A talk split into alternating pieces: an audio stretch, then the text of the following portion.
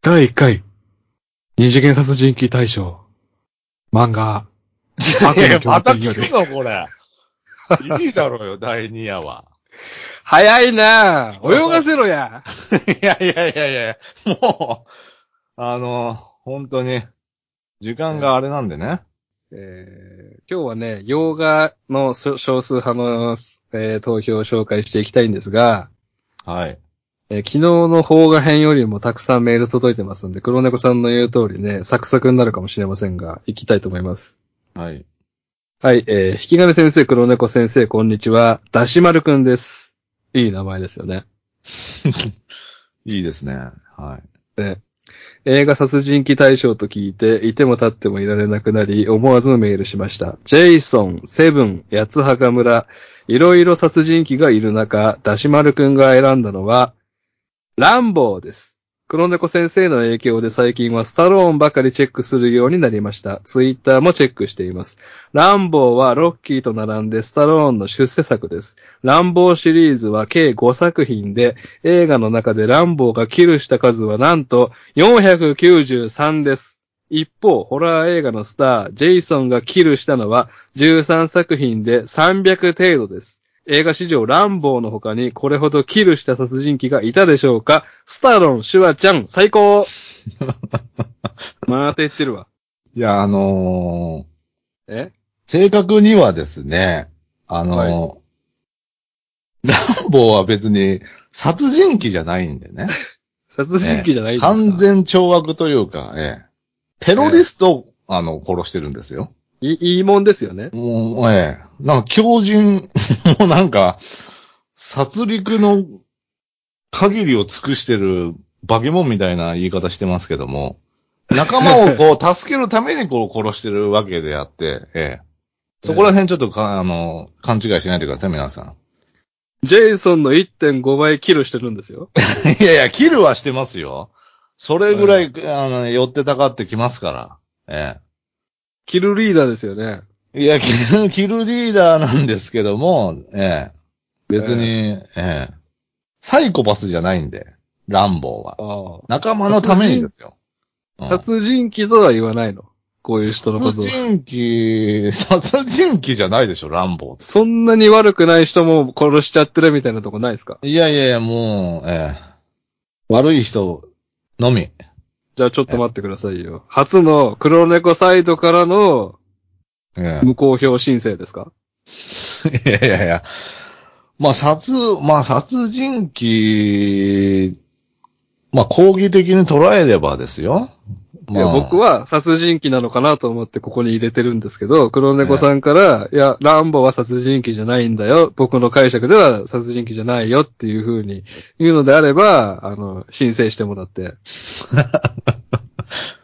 無効票にすることは可能です。うんはまあ、一回倫倫理委員会にちょっとうん。問い合わせる案件ではあるかもしれないですね。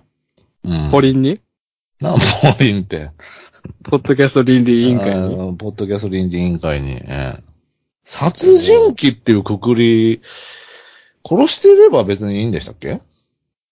殺人鬼対象。まあ、そそうですし、あの、殺された人の家族もおりますので、あ、え殺された人の家族からすると、ランボーはあ、スタロンまあは殺殺人鬼ですよね。えいやいや、そんなゆるキャラいないんで。まあまあ、魅力的な、ええ他殺経験がある登場人物ってことですか？それだったらまあいいんですけども、うん。殺人鬼っていうね。そこにこだわるんだったらちょっとスタローンは 殺人鬼じゃないんでいや、ね。だから、だから、俺は殺人鬼だと思ったから入れたんだけど、そんなにギャンギャン言うんなら、じゃあ無効票にしましょう。いやいやいやいや。ちょっと待ってください。冷静に考えてみてください。ランボーは、あなた殺人鬼だと思うんですか？殺人鬼でしょうよ。殺人鬼じゃねえだろうよ。いやいや、もうこうなったら、殺人鬼になってるって、そのランボー1の一任務、人目の任、務でやってるのよ。ランボー。ランボー1、ランボー1の一人目のシーンで俺は殺人鬼とは言わないよ。でも493人殺してるんでしょ？やむを得ずよ。言われるから、上司。やむを得ず493人殺すことあります？で、敵地にボーンって、おあの、落とされてパラシュートで。ねもで、何時間後迎えに来るっつってんのに来ねえんだから。ヘリで。ううんだからもう一人で生き抜くためにはもう、ね知らねえけど、その映画知らねえけどガンボ見、ろや怒りのアフガン見ろや。殺人鬼じゃないのね、じゃ殺人、うん。こだわるんならよ、殺人鬼に。あ。うん、おうこだわりたいね。こだわるっていきたいね。おうこだわっていきたいね。うん。じゃあ、ランボは殺人鬼じゃないでしょうよ。ああ。ダシマルくんごめんなさい。無効票、無効票です。ごめんなさい。え三人目の的確者です。え493人殺してるけど、殺人鬼ではないだろ だそうなんでしょ？黒猫先生曰くそう言ってるから、ごめんなさい。ほんと言い出したら聞かないから、黒猫さんって。嫌なんだって。う。足間くんがどう捉えてるかによるけどね。マルくんは殺人鬼と捉えてるんで、だから送ってきたんでしょ？殺人鬼なのかよ。戦場から仲間を返した英雄ですよ。いや、うわー、ひでーって思いながら見てるんです見方が違うんだよな、ランボーの。よ。うんまあまあまあ。怒んなって。いや、別に怒ってないんですけども。象の念を抱きながら見てるってこと？ランボーに対して。そうでしょ。な、なんてことしてるんだ髪長ーっ髪投げるのはいいだろう。言ってるんだよ、ちゃんと。怒んなって、だから。なんで怒ってんだよ。マジになんなって、その、俺がランボ好きな映画、ーオタク見てえだろ、おい。好きな映画を、ちょっと茶化されたぐらいで、怒んなって、マジになんなよ。別に全編見てねえし。昼間やってたらちょろっともそんなったことないじゃん、黒猫さんがな。いんだけど。そんな声荒げたことないじゃん。いやいやいやいやちょっとランボーを殺人鬼呼ばわりするのはどうかなって思ったんだよね。うん。いやダシマル君はそう思ったのよ。見てて。ダシマルくん、冒頭の、なんか、静かなシーン飛ばしてないか？もう戦場のシーンから見てないか？ちゃんとあるか？ちゃんと5作品見たのよ。なんで5作品も見てんだよ。計5作品でってちゃんと ええ5作品ちゃんと見ての、うん、見てたらわかるけどな、ランボーの心うんの優しさが。うん。いやもうこんなことで俺喧嘩したくないわ。してねえよ、別に。ちょっとどうなんですかっていうね。ちょっとしたまあ、もう物言いというか、入れさせていただきましたけども。ええごめんね。あ時間ないんで、もこんなことうやってる。ヤシマルくんもあの、聞いてくれてるみんなもな、なんかごめん。なんで俺が悪いやつみたいになってんだよ。次。私ですか？そうでしょうよ。もう、わかんなくなってんじゃん。頭に 湯気立ちすぎて。猫の玉袋さん。こんにちは。我が映画殺人鬼大賞は、セブンのジェーン・ドゥです。衝撃のラスト。あそこまでできる犯人。大したもんです。最後のあのシーン、ブラピの演技。何度見てもハラハラしますね。誰が対象になるのかとても楽しみです。PS、2歳の我が娘は、カタツムリを見るたびに、でんでんと言っています。怖っ。いやいやいやいいで。でんでん虫だから、でしょ？もあいつを思い浮かべて言ってないでしょ？この2歳の。うあ、2歳の子はし知らないのね、あの人のこと。あの人のこと知らんなちあ、そう。E, e テレとかレギュラー持ってなかったっけ？えー、映せねえだろうよ、NHK で。いやいや。アマちゃんとか出てたわ。で教育に悪いので、えあれですね、猫の玉袋さんって、我がが口癖なんですね。ーうん、我がね。我が輩は、とかね。だって、映画殺人鬼大賞ってみんなのものであって、なんか、誰のものであるか言うならば、まあ、引き金か黒猫のものなんですよ。いや、別に、そういう捉え方したことないですけどね。我が映画殺人鬼大賞はセブンのって言い始めてるから、おやおやっていう、その独、独占欲というか所有欲が強いなと思って、ちょっとか確定演出が出ちゃったなっていうね。そうそうそうう。だから、奥さんと娘さんがちょっと心配だなっていう。うん。うん。その、ちょっとでもね、門限遅く帰ってきたら切れそうじゃないですか、玉袋さんって。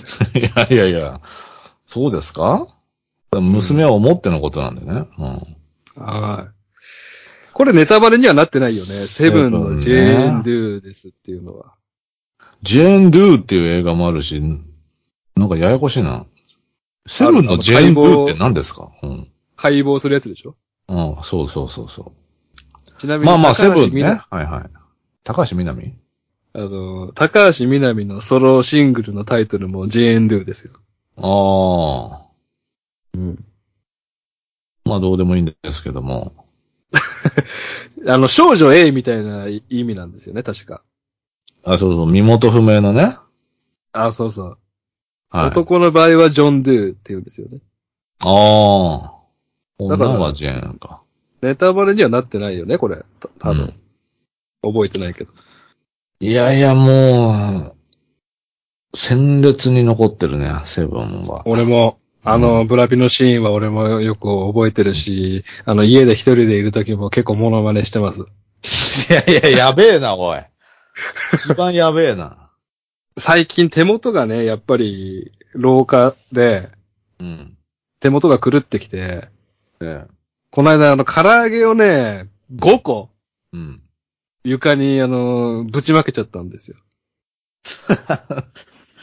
5個？5個、全部。おー。で、食べれなくなっちゃって、きついですね、5個は。う。うんん。でもこの、このシーンのブラピと同じ演技やりましたよ。いや、何度見ても一緒だろうよ。5個落ちてんだよ。信じられなくて。同じリアクションしたんだ。まあ何年かに一回ね、見返したくなりますわ、セブンは。まあね、モーガン・フリーマンが出てますから。モーガン・フリーマンが出てたら、おもろい説を唱えてますからね、この猫先生は。うん。うん。面白くなっちゃうんですよね。面白い映画しか出てないのかな あんなもんが出たら面白くなっちゃいますよ。じゃあ、次。えー、引き金先生、黒猫先生、お疲れ様です。日頃お二人の声に支えられて、日銭を稼いでおります。プミと申します。二次元殺人鬼大賞へのメールは初めてになりますので、どうぞ温かく見守ってください。今回私が投票するのは映画、ソーシリーズからジグソーことジョン・クレイマーです。彼が生み出す殺人殺人ピタゴラスイッチの数々は見ているだけで痛い痛いな超有名殺人鬼ですね。りょう先生の好きな、えー装置はあるでしょうか？現在サブスクでジョン・クレイマー死後のストーリー、ソー・レガシーが視聴可能ですので、お時間があればぜひご視聴ください。それでは黒猫先生、ジグソーのモノマネお願いできますか？まあ、それは、あの、はい紙袋は、あのーぼ、これも装置がないとできないので、ええ申し訳ないですけども。えもうね。まあ、レガシーは、あー見ましたね。あ、見た？ええ見ました。そ、相当そうが好きじゃないと見ないでしょ。そう、レガシーは。いやいや、全然もう、踏襲してましたよ。しっかり受け継がれてましたよ。ちなみにそうシリーズってどこまで見てるんですか？ええ ?6 ぐらいまであるでしょ。6ぐらいまであって、全部は見てないな。飛び飛びでなんか見てる。1、3、5、6みたいな。で、みんな、1が一番面白くて、どんどんつまんなくなるって言うじゃないですか。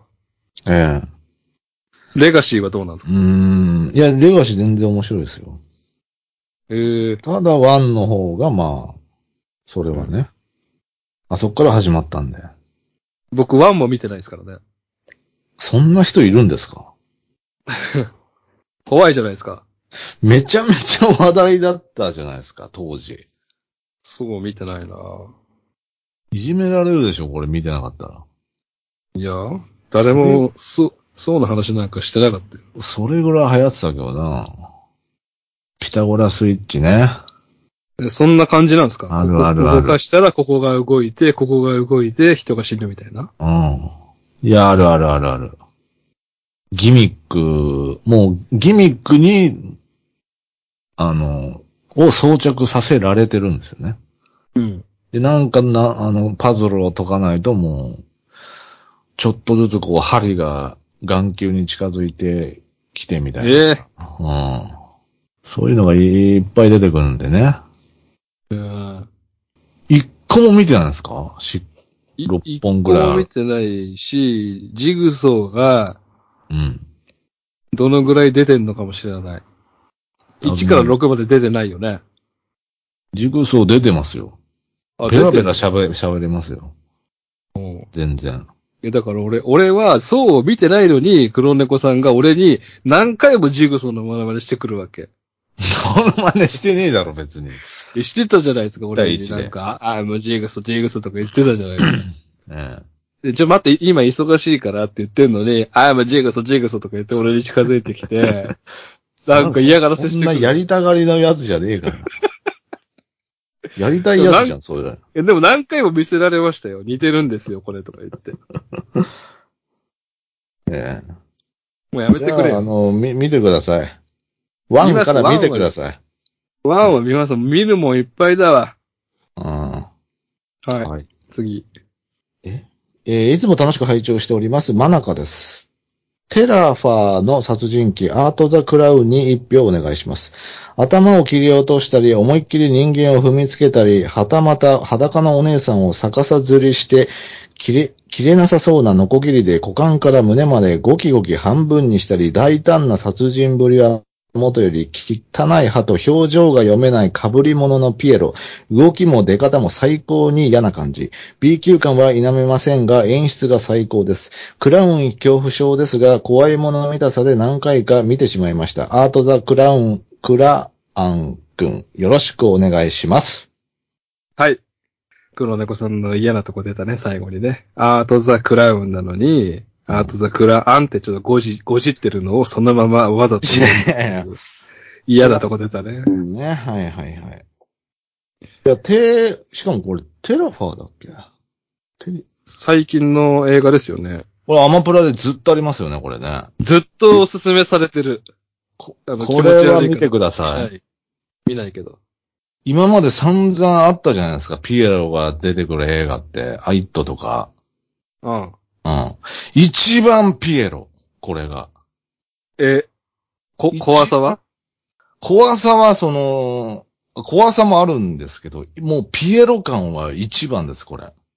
えーコミカルってこと？うん。結局、イットとかって、殺人鬼がまあ、ただピエロの格好してるっていう感じじゃないですか。これはもう、ピエロがもう、殺人をやってるって感じなんですよ。わかんないけど、俺は違いが。そうなんだ。そうピ。エロ、ピエロ感強め。そう、もう、上、うん。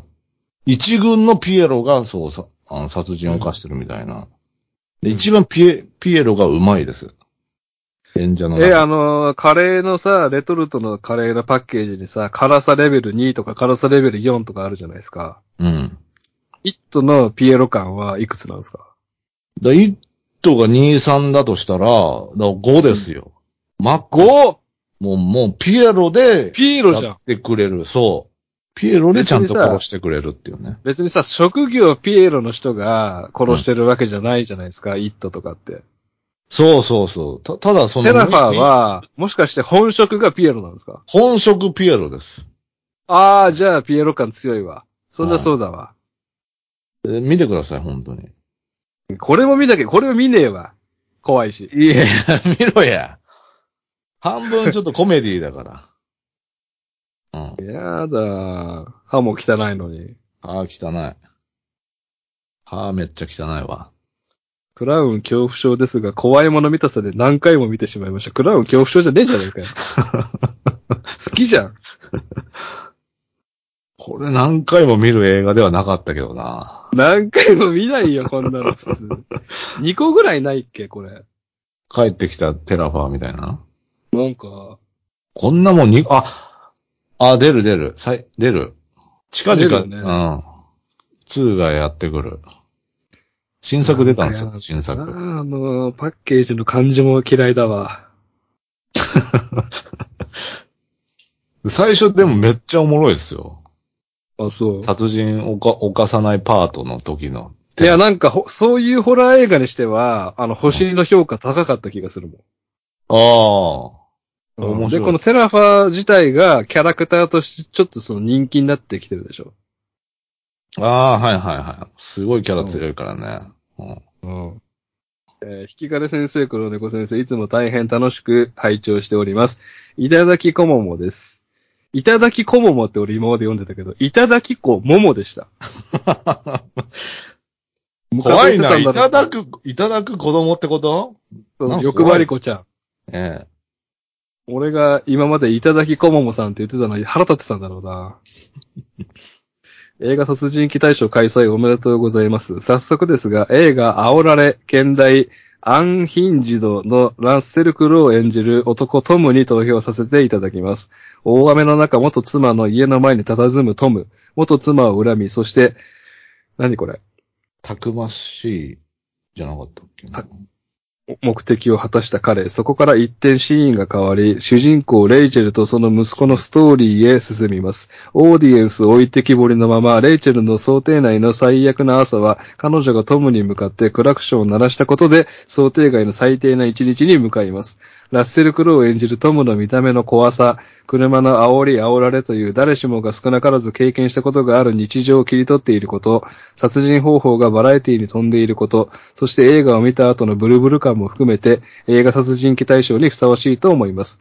現代のアンヒンジドは、錯乱する、動転するなどという意味で明らかにレイチェルを指していますが、放題の煽られは、レイチェルにクラクションを鳴らされたトム、またそれによって煽り返しを受けるレイチェル、二人ともに当てはまり秀逸です。引き金先生、黒猫先生、運転をされる際は安全確認と煽煽られず、煽煽らず煽られずをモットーに、それでは集計作業でご無理されませんように。はい。おー。これね、前ちょっと話題に出しましたよね。ええ見たんでしたっけ？見ました。黒。はい。怖えな、これは。一回奥さんにプって煽られっていうか、クラクション鳴らされただけで、もうずっと追いかけてくる。これね、確か短くてね、まあまあ見やすかったですね。へえ。ただなんでそこまで怒ったのかっていうのはわかんなかったないやー、腹立つでしょ。クラクション鳴らされたら。あ、そう。うん。じゃあ乗らない方がいいね。あ、そうですか。黒猫さんムカつきそちょうどこの煽られ運転が話題の時の映画なんですか、これは。う。あ、そうそうそう。だからこんなタイトルなんですよね。ああ。あいつね、あの、なんか画像が出回ってますよね、なんか。あの、隣の女の人、ガラケーでね、撮影してくる女ああ、そうそう。うん。いや、あのーこう、向かってくるあいつの画像に、あのーゲットワイルドの、ね、を、あのあ合成するみたいな。うんいろんなネットのおもちゃにされてそうですね。そうそうそうそう。うん。これで黒猫さん見てくださいね。これですか？うん。アクションシーンないですよね。アクションシーン全くないし、ただの汚いおっさんになってます。うん。ちょグラディエーターで止まっちゃってるんで、ラッセル・クローは。あ、とりあえず、次回は黒猫が黒い家と煽られ見てみた件っていうので30分やりますんで。いやー、おられきついな 殺してるんですか？だって。ラッあセル。のーめちゃくちゃ交通事故バンバン起こさせながら追いかけてくるんで、多分死んでますよ。ああ、死体の描写ないってこと？いや、なんか、お前が俺にクラクション鳴らしたせいで、こうなってるんだぞとか言って、あの、主人公の周りの人間を毒牙にはめていくみたいなとこがあるんで。ああ、うん。うん。言って、言っちゃってるんでね。ええええおすすめですよ。次。えー、西もさん。2007年制作のアメリカ映画ノーカントリーに登場するアントン・シガーへ投票します。とにかくこの男異様なのです。キノコのようなボブカット、暑苦しい顔、物静かで何を考えているか読み取れない。ぜひまずは画像検索してみてください。言葉ではこの異様さは伝えきれません。シガーのメインウェポンは視察用の銃。見た目は消火器のようで初見では危険物に見えないのが厄介です。シガーは殺しをなりわいとしているのですが、道中全く無関係のおじさんなどもバンバン殺しており、瞬き一つせず、せずなその様はまさに静かな狂気。殺人鬼という言葉がぴったりです。そんな彼が個人商店のおじさんを殺そうかどうしようかと迷っているシーンは必見です。シガーはおじさんに表か裏かとだけ出し抜けに質問します。殺したいけどめんどくさい。コインの裏表で決めようか。と、でも思っているのか。おじさんはなんかやべえやつ来たとしか思いませんし、まさかその返答次第で殺されるなど思いもしません。不気味なので帰ってくれ。と言う、言うてもシガーは言うことを聞かないし、おじさんは仕方なく選択します。表か裏か。その後どうなったかは、ぜひ映画でご覧ください。地味深く退屈すぎない良作だと思います。かしこ。はい、ありがとうございます。いや、相当前に見たんですけどね、ノーカントリー。いや、俺も相当前に見たんですよ。えあのー、ほんと濃くて気持ち悪い顔してますよね。え、ええ。ええアントン氏が。ずっとこう、静かに追ってくる感じ？なんかさ、ああの、逃げてる人、それを追いかけてる人、それをまた追いかけてる人みたいな構図じゃなかった？ああ。あ、3人ぐらい。うん。いたかも。なんか謎に怖いんだよな、ずっと。ノーカントリー。気持ち悪いんだよなで、僕の友達の鶴丸さんにちょっと似てなかった？い やいやいや。全然体格が違うでしょうよ。顔の感じ。なんか、この感じね。うん。異様な感じ。ああ。まあ、異様さは似てますよ。でしょ？うん。で、鶴丸さんって、あの、手塚徹に似てるんですよ。似てますね。うん。でしょ？だから、ノーカントリー日本でやるとしたら、手塚徹がいいと思うんだよ。屈強な男だったと思うんですけど、その持ってくる。屈強だけど、まあそこはね、なんとでもなるじゃんああ。変なところは決められないんだな。ココインに委ねるみたいな。優しくされたのかね。ああ。なんかあるんでしょうね、ポリ、ポリシーが、こいつに。なんかバンバンバンバン殺すやつが、優しさに触れちゃって、どうしていいかわかんないみたいなシーン好きなんだよね。あうん。西本さんにね、おすすめなのはね、ファーゴのドラマ版見てください。シーズン1。あ。はい。気持ち悪い殺人鬼が主人公なんですけど、ええ不気味なんですよ、とにかく。警察に、あの、職務質問されて、免許証見してって言われた時に、ちょっとだけ窓開けて、なんで見せなきゃいけないんだみたいなこと言うんですよ。見せないっていう。見せないんだ。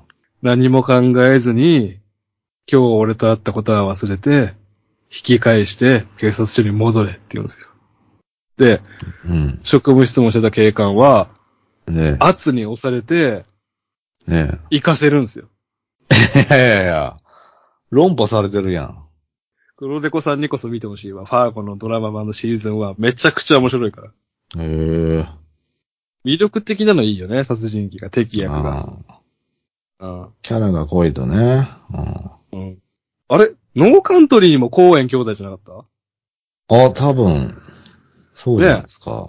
うん確か。だから、気持ち悪い不気味な殺人鬼を作るのがうまいんだわ。ああ。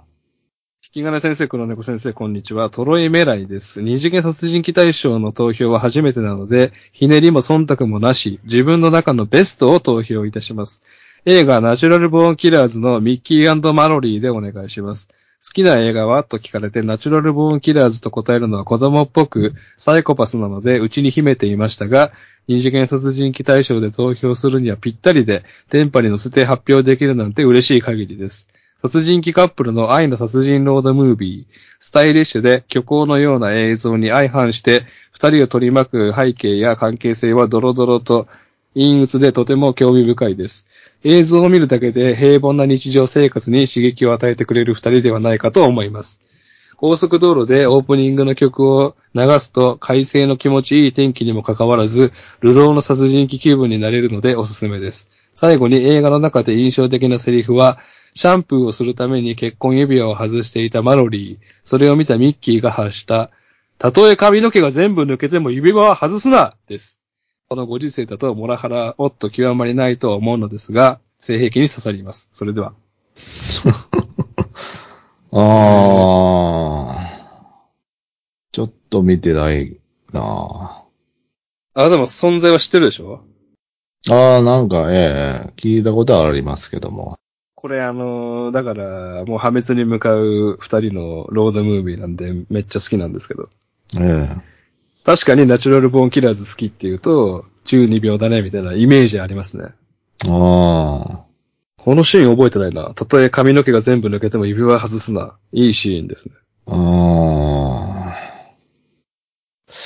うちの親父は昔から、あのーん。ちょっと仕事の邪魔なんで、うん。結婚指輪はずっとつけてなかったですけども。うわ、怖っ。いやいやいや、いるだろ、たまにそういう人。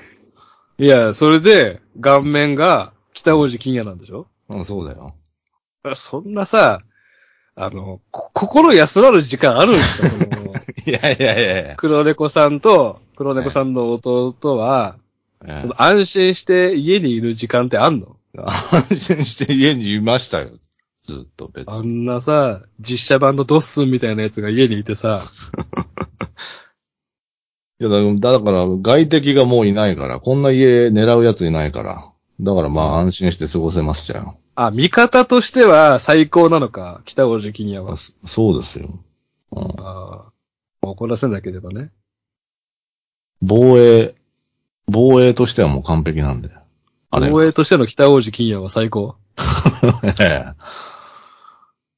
ええ防御が強いんでね。うん。大振りしちゃ防御にった。うん。御に、あの、パロ、バロメータねー、全振りしてるんで全ね。振りしてるんでね。何の仕事？何の仕事？技研系ですね。技研系。うん。まあこんなポッドキャストで、親父の仕事なんか言いたくないよな。ええで僕はあんま、ふね、分かってないんで。あ、そうなの？うん。じゃあ黒猫さんは、えー、ナチュラルボーンキラーズ見るということで。何本見るんだよ。いや別にいいでしょ、見れるだけ見れば。いやマジでかっこいいっすよ。ー。え？かっこいいよ、これ。い雰囲気映画でしょ、これ。や、かっこいいし、人気、普通に人気。うん。え、これ90年代？ああ、そうですね。あ嫌なんすか？ー。いやいやいや、全然、ええ。大竹しのぶの演技次第かな。相当ねちこかったらちょっとね、うん。もたれてきちゃうんで。別に一日で見なくていいんで。うん。まあまあまあ見ますよ。うんはい。次。えーお疲れ様です。楓くんです。久しぶりの映画殺人鬼大賞ですね。僕が投票するのは、ハウス・ジャック・ビルトから主人公のジャックでお願いします。いろんなシリアルキラーの要素を合体させたようなキャラクターで、殺した死体を冷蔵庫に溜めていくのは、アイスマンことリチャード・ククリンスキー、逃げま、まとう、惑う親子を高台から猟銃で撃ち殺すシーンは、引き金先生が以前紹介していたロバート・ハンセンがモデルなんじゃないかなと思いました。他にも有名な殺人鬼の要素てんこ盛りなキャラクターが好きで、ジャックに投票させていただきました。内容は難しいですが、殺人シーンを見てるだけでも楽しめましたよ。シュールで笑えるシーンもありましたので、おすすめです。うんうんのシーンはなかったと思います。それではこれからも応援しています。ハンニバルレクチャー最高はい。えーハウスジャックビルト。これ知ってるわ。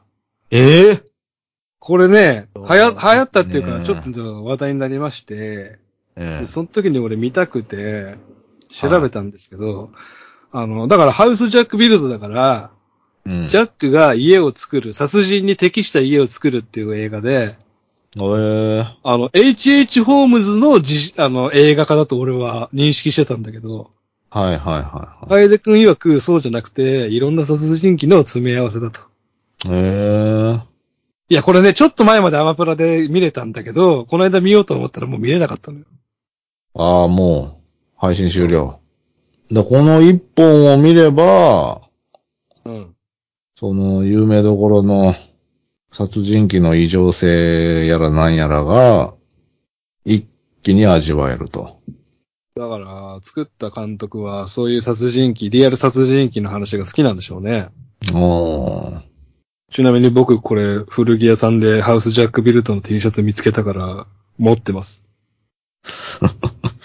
え、映画見てないで、それ着ても見てくださはい。い。ハウスジャックビルト。ああ、いいっすよ。ハウスジャックビルトじゃあ僕、興味あったんで、見ますわ。えー、で、ここまでは僕と黒猫さんが、あ、ぼ、黒猫さんというか僕が知ってる映画を並べてました。はい。ここからは、あの、引き金が知らなかった映画を、あの、投票してくださったメールを紹介していきます。はい。えー、引き黒先生お世話になっております。古典パンダです。引き金先生のメジャーでアマプラなどで見れるものがいいというお言葉を受け、悩みに悩みました。結局ここ数年で一番胸に刺さった殺人鬼を選抜したいと思います。少年は残酷な夢を得るのケビン君でお願いします。イケボ系クレイジー俳優のエズラ・ミラー君がケビンを演じており、ティルダス・ウィントン姉さんが母親役でございます。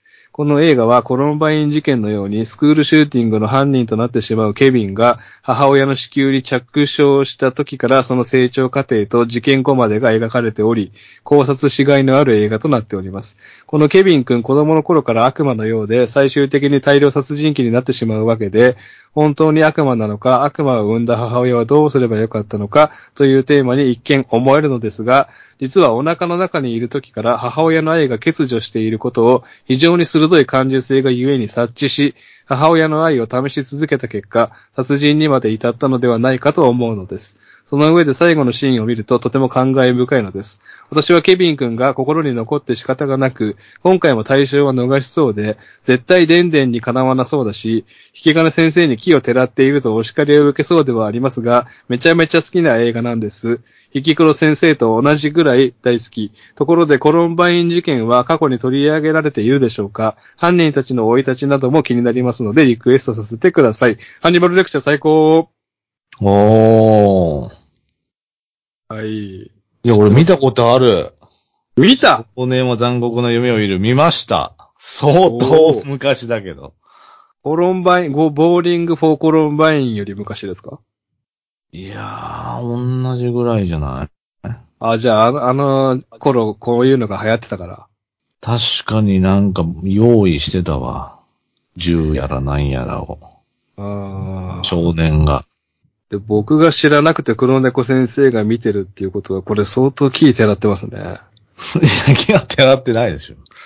あの、誰も見たことないような映画を見て、ブーブー言うのが黒猫さんなんで。いやいやいや、これ、これ有名？面白かったですよ。もう有名ですよ、結構。多分。有名か。うん。え、だってなんか、生死が卵子に着床した時から遡っていくんでしょ？それは、古典パンダさんの考察なんじゃないの？あ、コテンパルさんが言ってるだけ？うん。そういうシーンは別にない。いや、なかったと思うけどな妊娠、妊娠中にお母さんが子供に愛がない描写とかあるんじゃない？その、タバコめちゃくちゃ吸ってるとか。ああ、酒飲むとか、うん。で、子宮の中、子宮の内側から子供が、うん、への字眉で、もうぐれちゃった。うん。うん、お母さんタバコ吸ってる、つって。そういうコメディ要素もあるんじゃない？いや、なかったけどな。アーティスティックな映像だったと思うけどな、テイストとしては。あ、ちょっとおしゃれなんだ。綺麗なんですよね、映像が。まあ、そういう、切ない理由で殺してたのか。いや、もう分かってないやんもう一回 もう一回見たいな、でも、これ。もう一回見ろ。面白かったんだよな。古典パンダさんみたいに、あの、多角的に捉えろ、この映画を。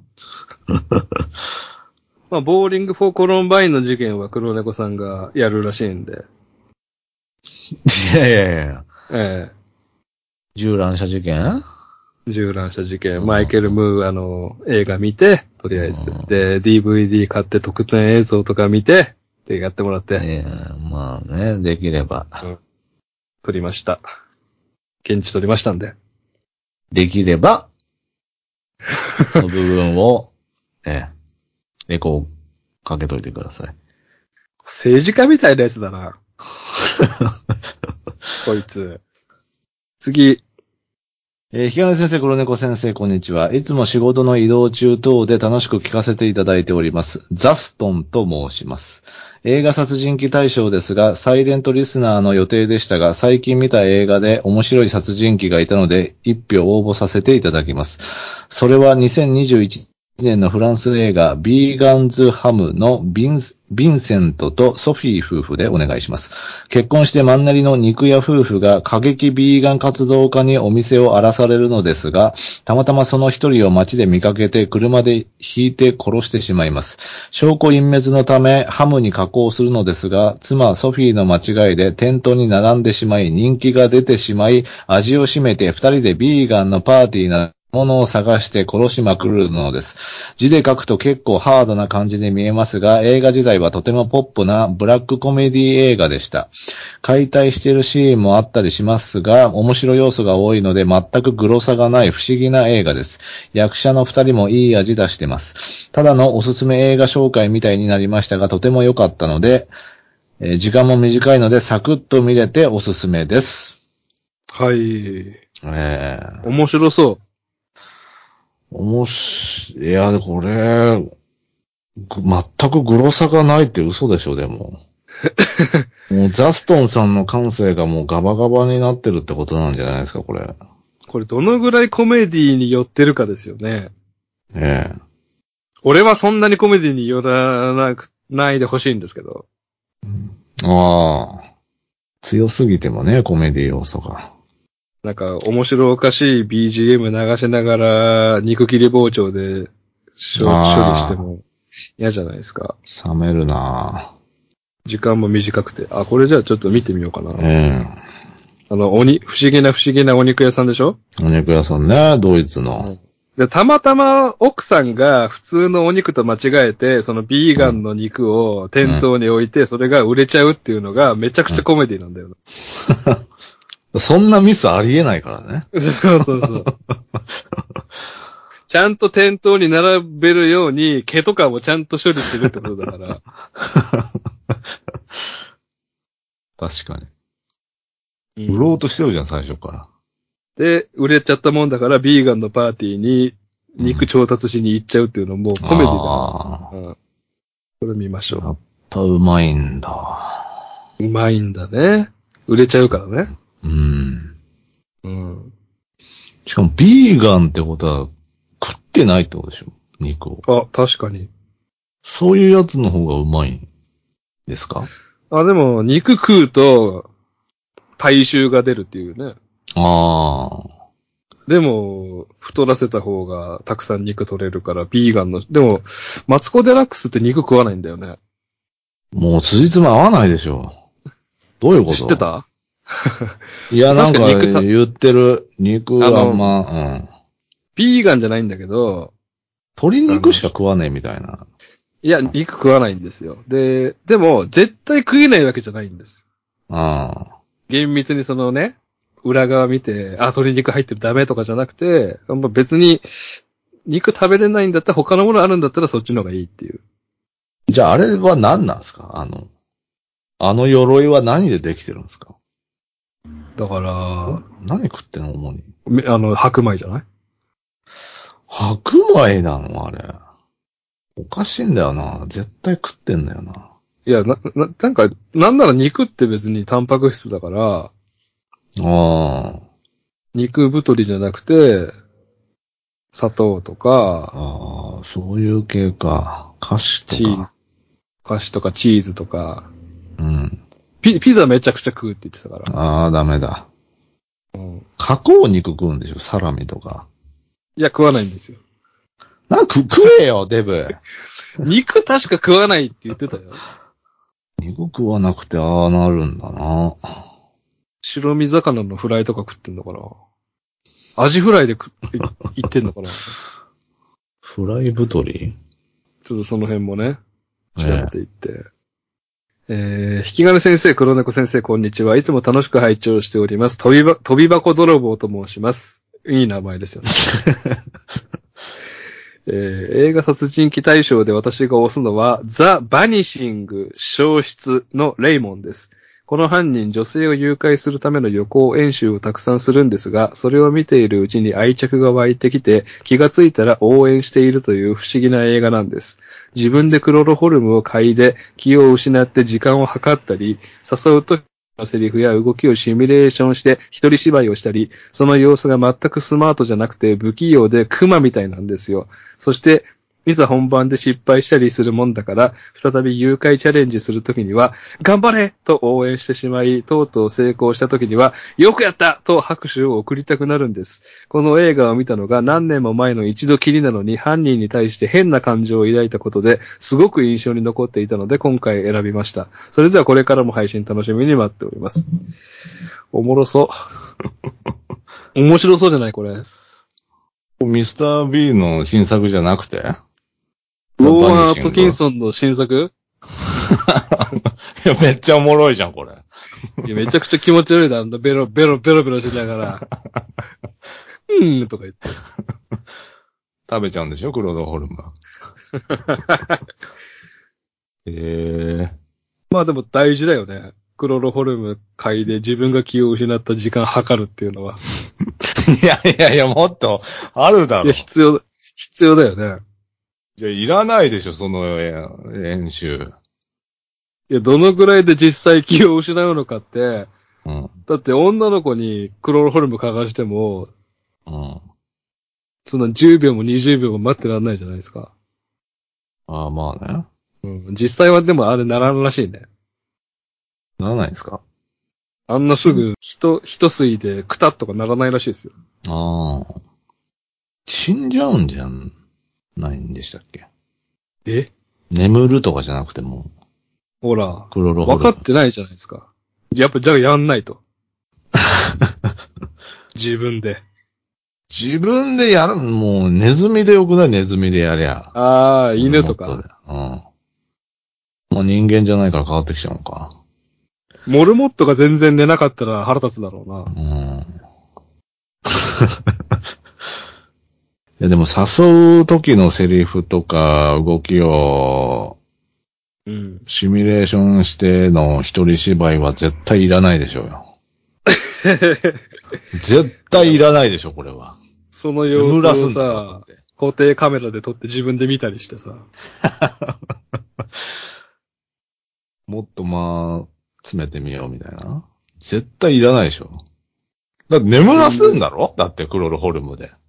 うん。背後からね、ね、かがせればいいわけで。な、何誘う時のセリフって。もう笑かそうとしてるじゃん、こいつ。いクロロホルムは最終手段なんじゃない？やいやいやいやいや。ええ。最初に使えよ。これは何？女性を誘拐するためっていうのはそ、そういう目的ってこと？レイパーってこと？ああそうなんですかね。ええこれ何のこと言ってると思う？消失。タイトルの消失って。消失？第三者が出てくるのかな？いなくなっちゃうんじゃない？そのこの女性が。ああ、女の子が、死体が？死体、うん。死体か、この女の子自体。これ系にしては評価高いな。えー、1988年だって。これ系の映画なんてないですけどね。80年代きついなちょっと古いか？えー、あらすじ。7月、オランダからフランスへと車で小旅行に出かけていたレックスとサスキヤ。立ち寄ったドライブインでサスキヤは忽然と姿を消してしまう。必死に彼女を探すも手がかりは得られず、3年の歳月が経過。依然として捜索を続けるレックスのもとへ、犯人らしき人物からの手紙が何通も届き始める。てんてんてん。あの、全然違うな。回想なんだ。多分。カップルが、カップルの彼女さらわれた男が主人公なんだ。うん。ユーネクストのみか。ユーネクストか。見たいけどな、一人一人芝居。見たい。ここ、この熊が一人芝居してるとこ見たいわう。ん。確かにヒゲ面のおっさんだな、主人公。応援しちゃうんでしょ、だって。そんな感情にならないですもんね。早く捕まれって思うもんね。ええ愛らしいキャラなんでしょうね。ねこれはいいな。次。えー、引き金先生、黒猫先生、いつも楽しい配信ありがとうございます。赤トンカチです。私は映画、インハースキンより、ルース・ブラッドリー演じるキャロラインに一票投じます。彼女は大量殺人犯ではありません。被害者は近所の少女ただ一人。しかしながらその殺害の方法や動機は常軌を逸しています。にもかかわらず、ただ狂気を感じるだけでなく、残酷な加害者を見ている自分自身にもどこか共通するような感覚を覚えます。鬱屈した美意識あるいは自己嫌悪の慣れの果てを見せてくれたルース・ブラッドリー。そのすべては映画の題名に示されています。ぜひ一度見ていただきたいです。よろしくお願いします。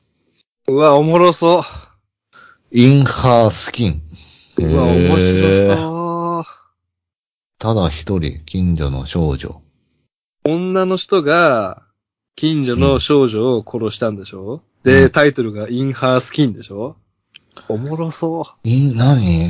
皮膚？皮膚、皮膚。皮膚を、じゃあつけちゃうってこと？この少女の。あるね。う、うわ鬱屈した美意識だから、ああのー僕の大好きなね、オンっていうさ、あ。うん。あの春、春のドラマがあったんですけど、はいはいはいはい。それあの、一話完結の殺人鬼が出てくるんですけど、佐々木希が殺人鬼の回で、うん。佐々木希が、火傷してたかなんかで、背中にでっかいあの、火傷の跡みたいなのがあるんですよ。はい。だから顔めちゃくちゃ可愛いんだけど、その、若い子の肌に執着してて、うん。綺麗な肌の女の子を殺していくみたいな回があって面白かったんだよね。ああ。うん。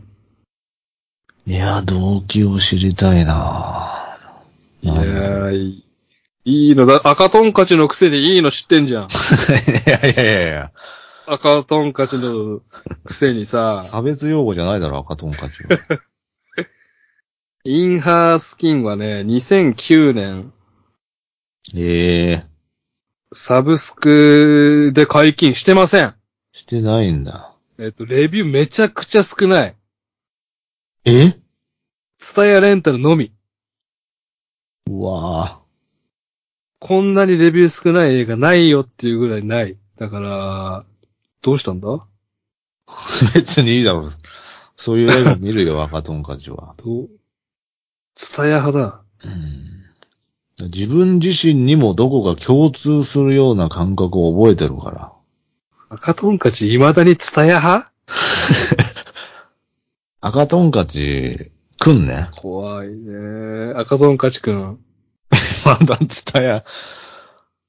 うん。負けようかもしだってれないけど。これもう見、見つけてみるのがもう困難なぐらいですよ。多分、その、の皆さんが、これ聞いた皆さんが近所のツタヤに行って検索してもない可能性が高いね。まあ、あとは単館で見たとかね。公開当時。いや、ないでしょう。いやいやいやいや。行くだろ、映画。赤、赤トンカチ舐め、舐めすぎ？えー、ちょ、え、ルース・ブラッドリーって、有名な人なんですか？女の女優さん？ルース・ブラッドリー検索したけど、マイナーな映画しか出てない。うわぁ。じゃあ、ルース・ブラッドリー演じるって書かなくていいじゃん。赤トンカチよ。かっこつけてんじゃねえぞ。映画通なんで。クソドマイナーな映画見るなよ、二度と。いいだろ、見たって。ええ面白そう。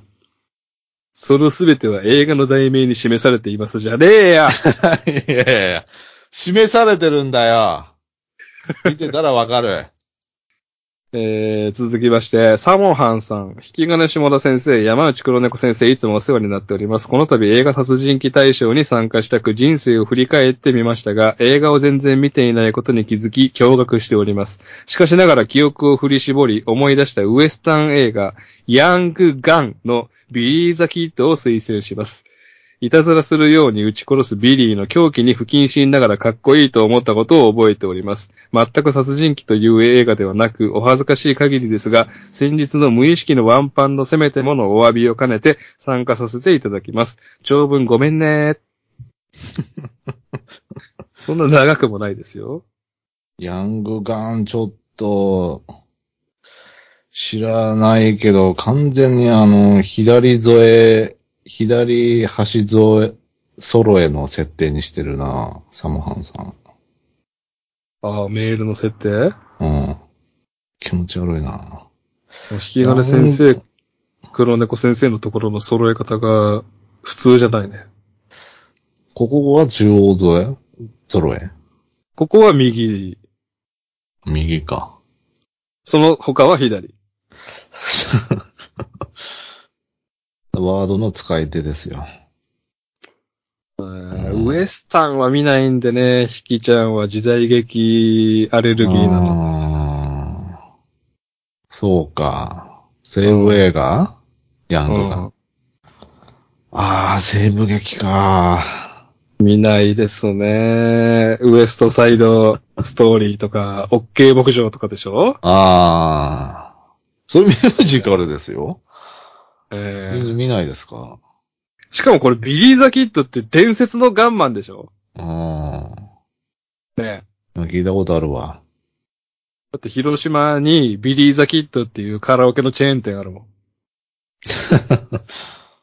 ええそのぐらい有名ってことでしょ？ま、殺人鬼か？全く殺人鬼という映画でなくって自覚してるんでね。サモハンさんも。ビリー・ザ・キッドって殺人鬼のくくりか？ああ。いや、あいつは殺したくて殺してんな。いやいやいや。い、いいもんの可能性あるぞ。いや、でもあの時代はもうね、殺人鬼ですよ。ちょっと待って、殺人鬼の伝説の人物を、ジャック・ザ・リッパーみたいな人名前で、カラオケのチェーン店作るか、いや そこはいいだろうよ。いや、伝説のガンマンなんじゃないの？これ正義の。ビリーザきっと。これサモハンさん、向こうの可能性出てきたな。4人目の。いたずらするように撃ち殺してんだから殺人鬼ですよ。ビリーザキットは。ただ、ダンボーは任務で行って、戦地に行って殺してるだけなんで、まあ、殺人鬼ではないでしょうね。怒んなって怒ってねえよ。仲良くやればいいじゃん、もう。4人目の無効票はもう厳しいって。4人、4人もいないでしょうよ。もう風紀が乱れてるから。うん、そんなポッドキャストないんで、その、こういう企画やりますって言って4人も的外れなことしてくる。勝手にこっちがね、ええ弾いちゃってるだけで。ということで、あの、長くなってますんで、あの、最後、うん。お願いします。あ最後ですね。はい。あー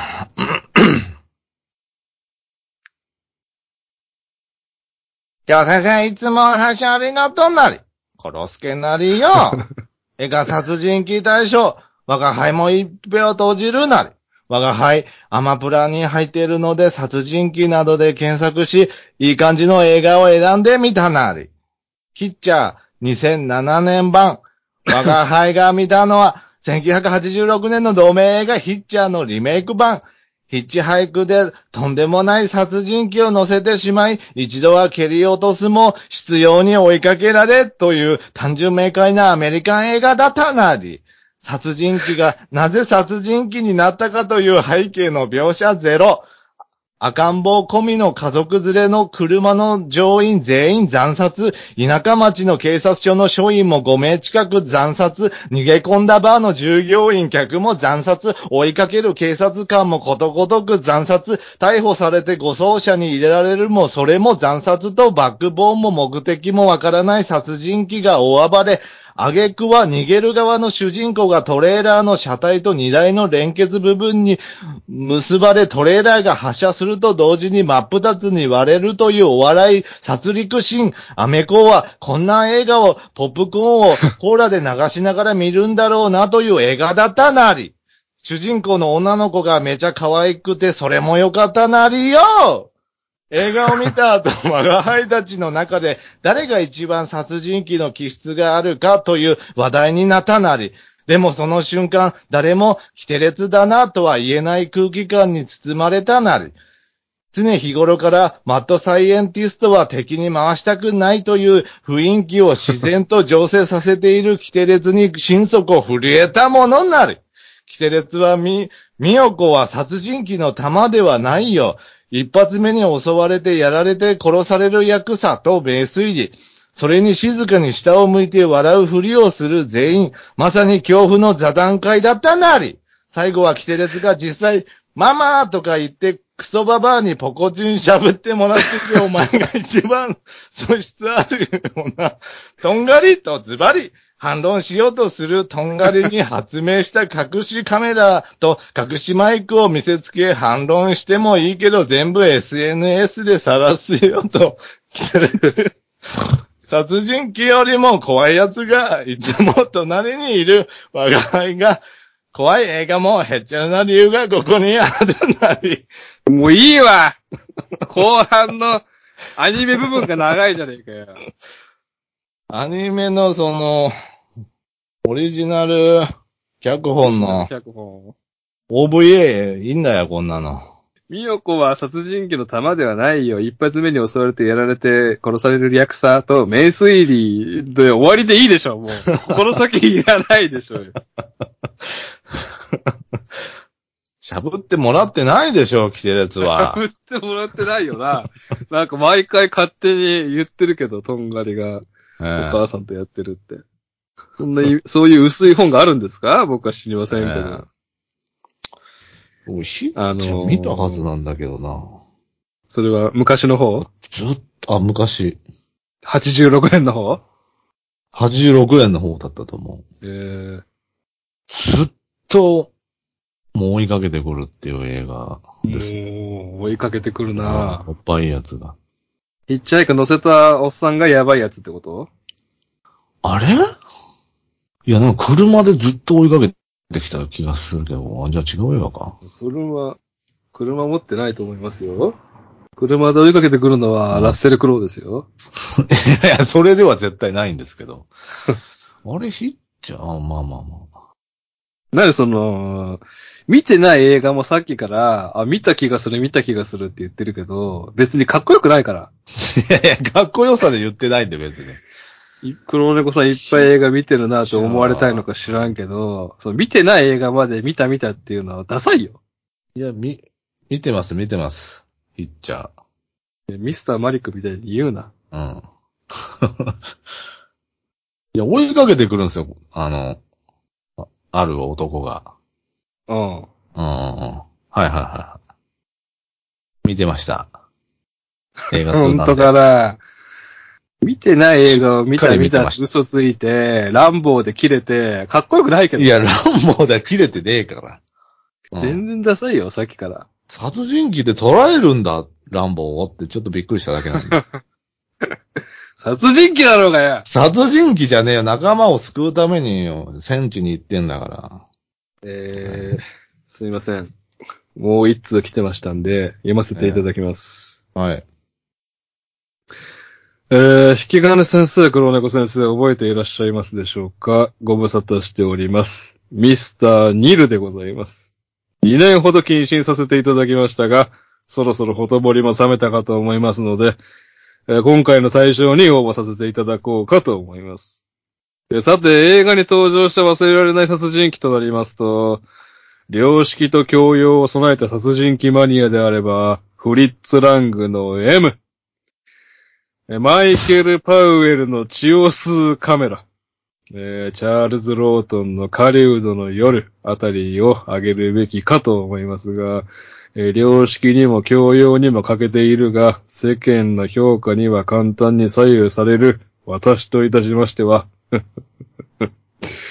英国映画協会が去年史上最高の映画に選んだシャンタル・アケルマンのジャンネ・ディエルマン・ブリュッセル1080。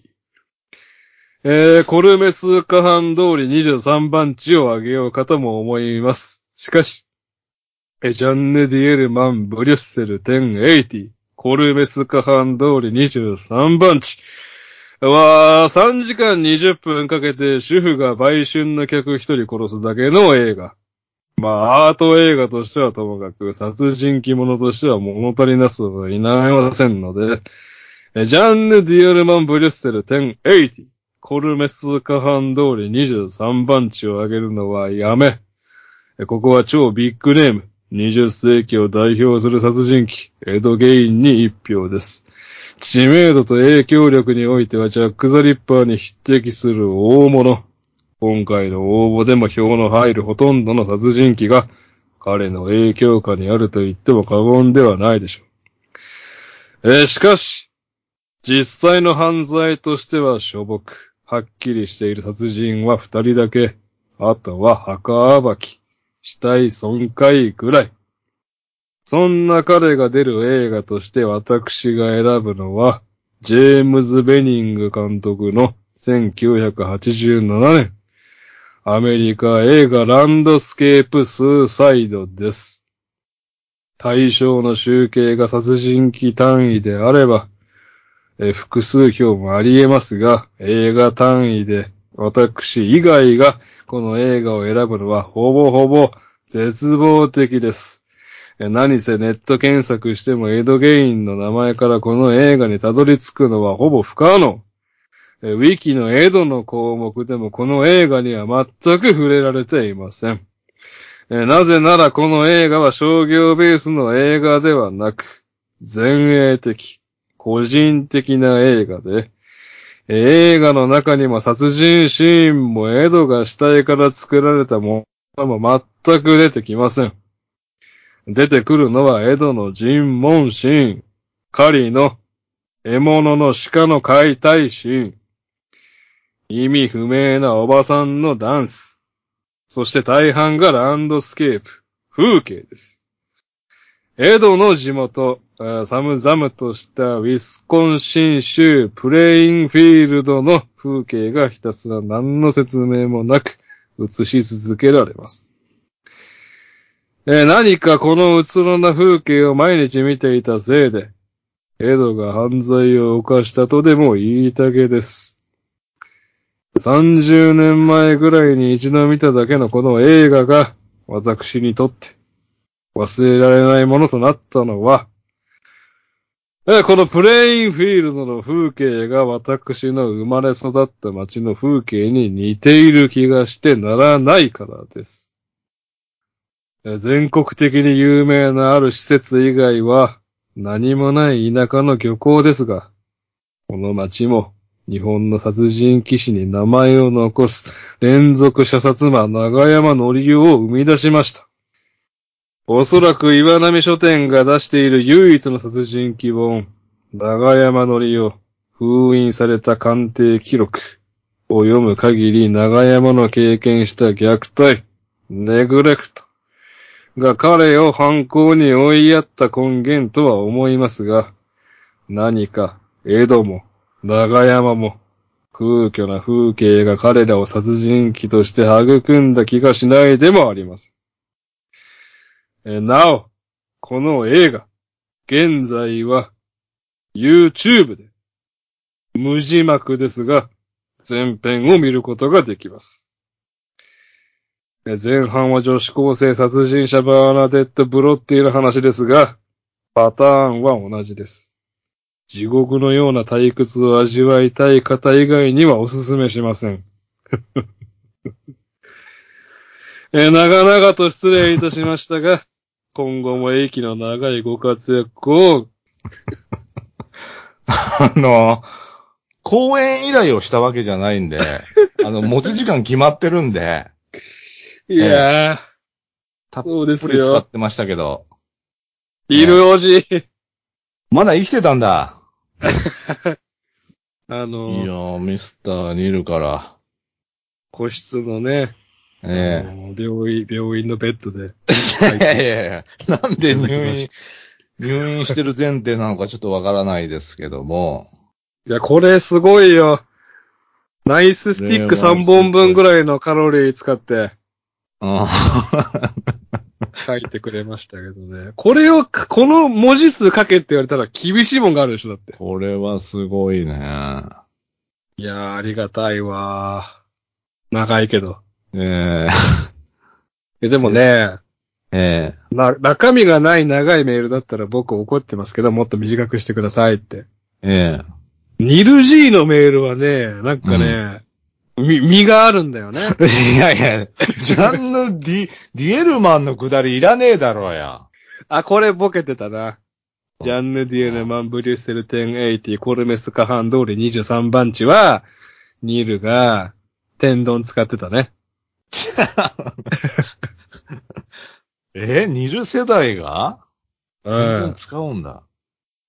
ニルが作ったとも言われてます。初めて使った人、天丼を。うん。こんな長いタイトルあるんだ。いやー、それも知らないし、出てきたの全部知らない。ランドスケープスーサイドが古いもんな。フリッツ・ラングのうん M、マイケル・パウエルの血を吸うカメラ、チャールズ・ロートンの狩人の夜あたりを挙げるべきですけどもって言ってるけど、その3つを知らないから。登場人物全員死んでんだろ、これ。死んでるね。え、結局、ニルは？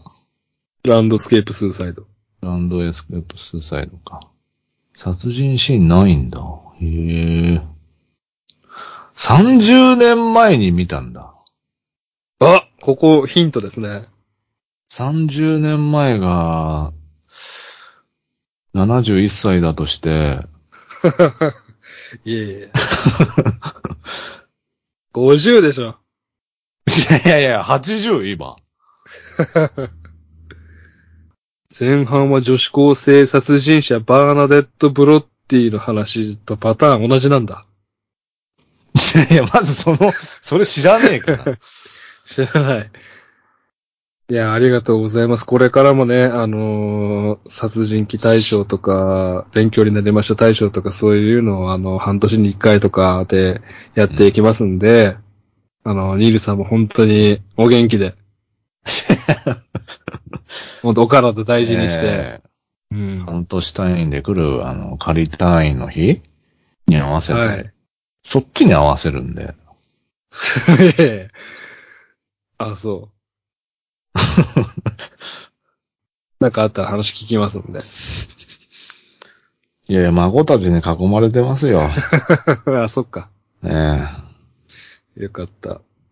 全然見えてこないんだね、ニールさんのそういうバックボーンが。なんでこんなおじいさんいじりしてるのかもわかんないし。一回も言ってないからね、ニールは。え。いや、若い子にこの感じ出せないでしょうよ。いや、若い子ってことはないよ。でも、あの、40代後半とか、40代後半？まあ50そこそこぐらいの可能性は全然あるからね。ああ。マジで、マジで何歳だと思う？マジで60代。66。俺63。66の成し遂げた方で、うん。比較的、あの、資冬と産も富裕層うんで、えー、一度離婚経験があって、うん。再婚してて、どういう職業の人なの貿易関係の人。ああ。俺はね、63で、ね発明家で、え。いやいやいやいや。ええで、まあ、東京で暮らしてたんだけど、今は、えっ、と、ドロップアウトして、えー、子供はおらず、奥さんと、えー、今はもう東京じゃなくて、えっ、と、山梨とか長野の涼しいところで、ええー避暑地で、えー奥さんと二人で暮らしていて、うんえー僕も黒猫さんも聞いてる皆さんも普段から手にしているようなすごいものを一つミスターニルとはは発明していて、そのお金が今もちょくちょく入ってきて隠居してるっていうイメージですね。バックトゥザフューチャーのド、ドクみたいな人をイメージしてるってこと？あそこまで発明発明してないかもしれないけど。あそういう。なんで発明、発明家？そんな要素なかったっけ？研研究、研究職。あの、この文章とか見ても。あー5時も一つもないからね。うん。目も悪いのに。おじいちゃんじゃん。本当に。えー、以上で第2夜は終了いたしまして、えー、残すところ3人となっておりますので、次回で、えー優勝者が決まるとはい。いうところでございます。お楽しみに。えー、長かったですけども、ありがとうございました。ありがとうございました。